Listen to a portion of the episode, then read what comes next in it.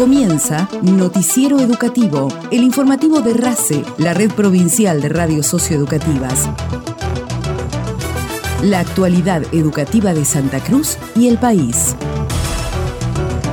El Consejo Provincial de Educación informa que se encuentra acreditado el Fondo de Incentivo Docente destinado a las y los educadores de establecimientos escolares de gestión estatal y privada.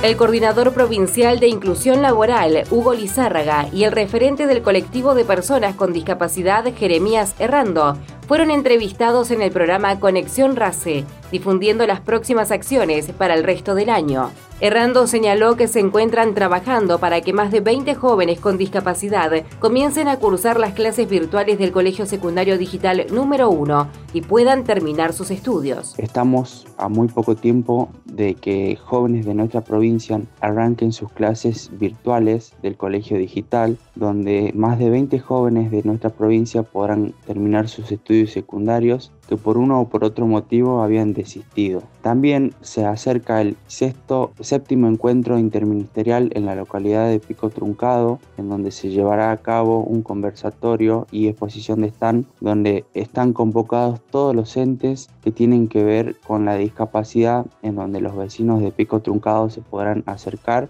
y podrán sacarse sus dudas. También estamos trabajando con convenios con la gerencia territorial de la provincia, en donde hace muy poco firmamos un convenio donde 15 jóvenes podrán recibir una capacitación en lo que sería streaming eh, y herramientas de la comunicación. Por otra parte, nosotros desde la coordinación pregonamos siempre que los jóvenes se capaciten, que tengan un oficio, que puedan acceder a las capacitaciones que brinda el Centro de Formación CEFIAP, que está abierto para todo el público y más que nada que se capaciten, que el día de mañana cuando ellos vayan a pedir un trabajo, que puedan presentar su currículum y que digan yo sé hacer tal, que tengan una certificación que no le den un trabajo por lástima, sino por lo que uno sabe hacer, ¿no? Jeremías Cerrando comentó que también se trabaja mediante convenios como el celebrado con la gerencia territorial de la provincia generando que 15 jóvenes reciban una capacitación en streaming y herramientas de comunicación. Destacó que desde la coordinación se alienta e impulsa a los jóvenes a capacitarse para obtener certificaciones en diferentes oficios que se brindan en los centros de formación y actualización profesional social en forma gratuita y abierta también a la comunidad.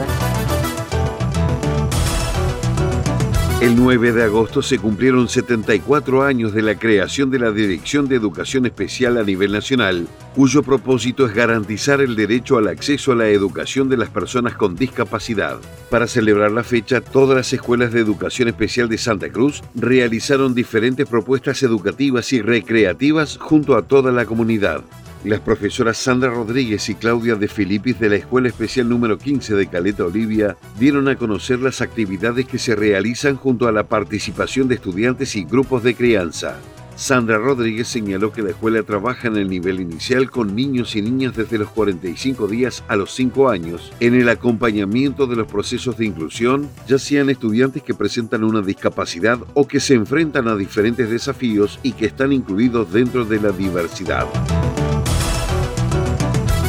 se instaló un nuevo espacio Progresar en el Instituto Provincial de Educación Superior de Río Gallegos, implementado en forma conjunta entre el Ministerio de Educación de la Nación y el Consejo Provincial de Educación, teniendo como objetivo ampliar y mejorar las condiciones de acceso a dispositivos tecnológicos y conectividad de becarios y becarias del programa de Becas Progresar y de toda la comunidad educativa de la institución. El vicepresidente del Consejo Provincial de Educación, Ismael Enrique, hizo entrega de 10 computadoras y una impresora al IPES de la capital provincial para fortalecer, consolidar y acompañar las trayectorias educativas de los becarios en sus procesos de postulación y adjudicación de las becas. Las becas no solamente implican una ayuda de tipo económica, sino que abre puertas a otras posibilidades como el estudio de diferentes idiomas disponibles para que los becarios puedan acceder a institutos de altísimo nivel, señaló el funcionario, tras hacer la entrega de libros que complementan las actividades. Noticiero Educativo RACE, elaborado con información propia del Gobierno de Santa Cruz y del Ministerio de Educación de la Nación.